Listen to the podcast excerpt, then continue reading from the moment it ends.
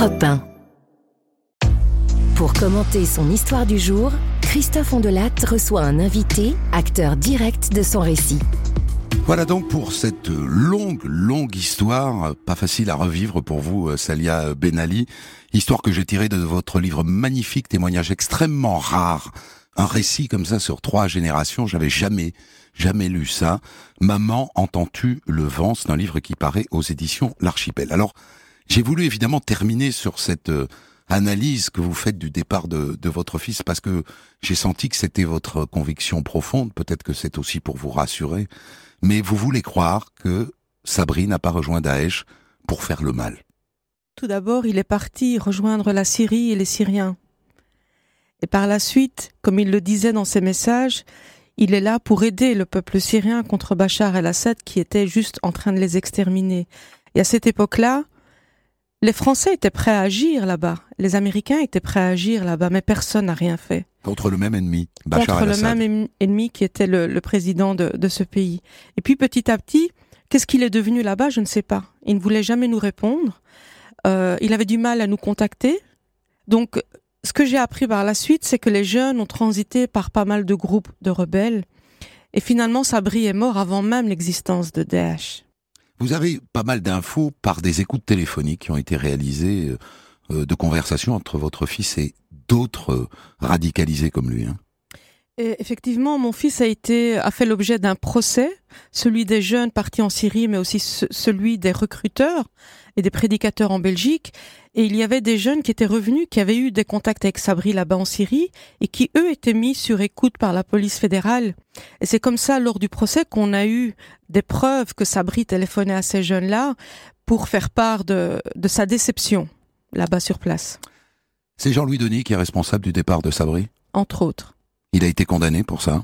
Il a été condamné euh, tout d'abord euh, comme dirigeant de Sharia for Belgium et en appel, euh, sa, sa condamnation a été réduite à la moitié parce qu'il a été recondamné comme euh, membre uniquement de cette organisation. Tout hmm. à fait, oui. Combien d'années Cinq ans, comme cinq mon ans fils. Seulement. Et votre fils a été condamné À cinq ans également. Parce qu'évidemment, ils ne veulent pas croire qu'il est mort parce qu'ils ne veulent pas croire qu'il est mort, donc il a été condamné par contumace, et aussi pour faire un exemple par rapport aux autres jeunes qui, si euh, leur prenaient l'idée de partir, eh bien voilà un message clair. Euh, Aujourd'hui, la, la, Belgique reconnaît que Sabri est mort Pas du tout. Il est toujours vivant pour elle. Il est, euh, comme on dit, présumé mort c'est-à-dire qu'un mandat d'arrêt international existe toujours au point où mes enfants qui portent le nom de, Refla, donc de leur père, ainsi que mon mari, se voient l'interdiction de certains pays comme les États-Unis, par exemple. C'est-à-dire, vous pouvez pas voyager aux États-Unis? Non, eux ne peuvent pas. Moi, je peux, mais tous ceux qui portent le nom de famille de Refla ne peuvent pas. Le titre de votre livre, Maman, entends-tu le vent? Euh, C'est la dernière phrase que Sabri vous a dite au téléphone c'est le dernier coup de fil quand il a voulu vraiment euh, me faire comprendre que rien ne pouvait rivaliser avec euh, l'univers euh, magnifique, sans limite de son créateur qui est Dieu. Et il a voulu exprimer par là sa foi, son immense amour et dévotion pour sa foi, au point où il, avait, il était prêt à mourir. Alors évidemment, j'ai trouvé passionnant votre récit de, de cette saga familiale sur trois générations qui racontent quoi au fond? Euh, La difficulté d'être migrant dans le temps et pour trois générations. Ben, la difficulté de, de pouvoir porter et déposer ses valises à un moment donné quelque part et d'accepter euh, la destinée qui s'offre à nous, voilà tout simplement. Votre père. Alors je me suis, je me dis que les gens qui nous écoutent doivent trouver que c'est l'immigré idéal parce que évidemment il veut pas déranger. Donc euh, euh, c'est à peu près le rêve de chacun que l'immigré ne veuille pas déranger. Mais en même temps, c'est un piège qu'il ouvre. Parce que ne pas déranger, c'est ne pas s'intégrer et ne jamais devenir belge. Mais à l'époque, l'intégration n'était pas demandée à nos parents. Nos parents étaient de passage. Les immigrés qui arrivaient en Europe le disaient clairement, on va travailler, on va retourner chez nous. Et quand on était à l'école petit, euh, quand on ne comprenait pas une matière, par exemple, eh ben, l'instituteur nous disait c'est pas grave, tu vas quand même retourner chez toi. Ça, c'était le genre de phrase qui était euh, présente au quotidien. Et lui, dans sa tête, il pensait rentrer. Il pensait rentrer, mais pas si vite. Mais pas si vite. Hmm. Disons que la fermeture de, de l'usine Citroën l'a précipité dans, dans ce choix-là. Euh, Le retour en Tunisie, avec la scène terrible de la machine à écrire, mais le retour en Tunisie, pour lui, c'est quoi? C'est un échec? Ben, pour lui, c'est l'échec d'avoir perdu son travail et l'espoir de redevenir quelqu'un, euh, un nouveau papa avec des responsabilités sociales et économiques dans son pays d'origine, ce que son pays n'a pas pu lui offrir là-bas. Hmm. Il n'a jamais pu trouver du travail en Tunisie. Quel, quel jugement, au, au- au final, vous portez sur votre père? On comprend bien que vous l'aimez, que vous lui avez largement pardonné, mais on comprend aussi qu'il vous a quand même pourri une partie de votre enfance et de votre adolescence. Moi, je me suis toujours dit depuis petite que j'étais pas née dans la bonne famille. Et je, je pense qu'il y a beaucoup de personnes qui ont ce sentiment-là. Je ne veux pas être injuste envers mes parents, je les adore et ils ont fait leur, leur maximum. Mais il y a une contradiction tellement visible et une maturité malheureusement euh, pour moi qui, qui est arrivée très vite et qui m'a empêché peut-être de vivre les événements de manière euh, Euh, Qu'est-ce qui s'est passé pour vous, deuxième génération? Vous avez été aspiré par la Belgique, au fond, qui était plus puissante, et c'est quand même à la fois intéressant et presque rassurant, puisque c'est là que vous deviez vivre, qui était plus puissante que l'histoire familiale, que la Tunisie, le Maroc et tout ça réuni?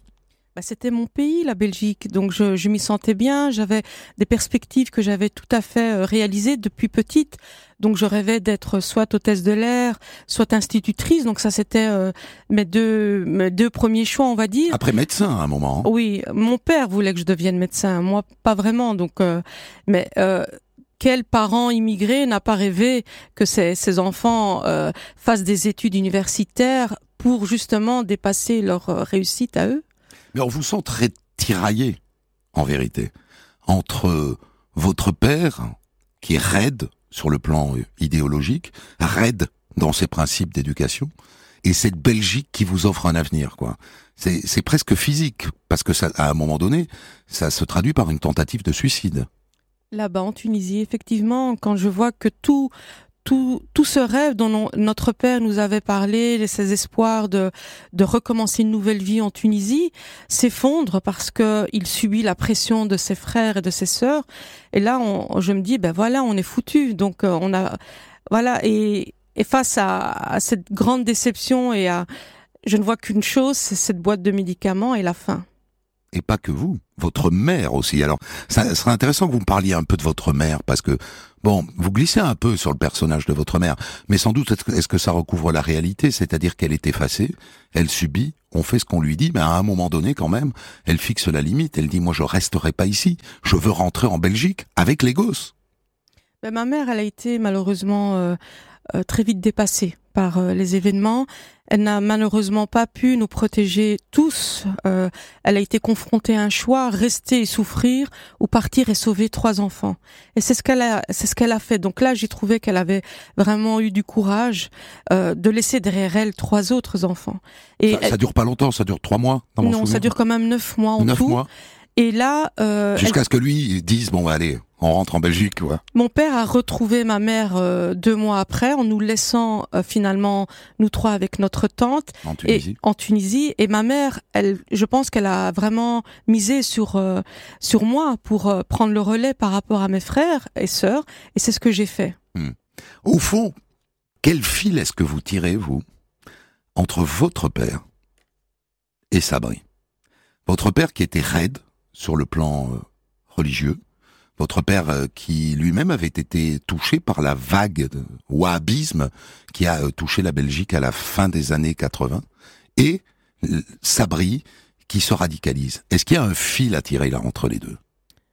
Ben, Sabri n'a pas connu euh, son grand-père radicalisé entre guillemets, parce que mon père a été radicalisé aussi. Il l'a été. Il a été par le Au moment où vous, vous mettre le voile, il est radicalisé. Tout à fait, tout à fait. Je l'explique dans le livre. Cette pression qui est venue à un moment donné s'installer dans les mosquées à Molenbeek, c'était purement et simplement une radicalisation des ma- de, de la masse des pères qui étaient au chômage, qui glandaient entre guillemets à la maison, qui avaient face à eux une famille avec plein de filles à gérer. Et donc mon père, quand il allait le vendredi au prêche euh, de la mosquée, revenait et le vendredi, nous les filles, on avait peur de notre père parce qu'il revenait remonter euh, à bloc par rapport à sa femme et ses, et ses filles. Et mon fils n'a pas connu tout ça. Je- Parce j'en- qu'après, votre père s'est calmé, en fait. après, mon père s'est calmé dans les années 90, donc 90. parce qu'il a changé de, on va dire, de, de, de, de pratique euh, musulmane, entre guillemets. Mais mon fils, lui, il a eu, j'ai vu en mon fils la même chose à un moment donné, et c'est là que j'ai eu peur.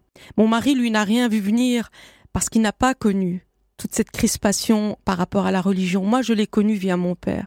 Et quand mon fils a commencé à pratiquer l'islam comme mon père l'a fait à un moment donné. Là, j'ai eu cette boule au ventre qui m'a dit stop, il y a quelque chose qui se passe. Voilà. Alors j'imagine que l'assistante sociale que vous êtes est comme moi passionnée par ce qui arrive à Sabri tout petit.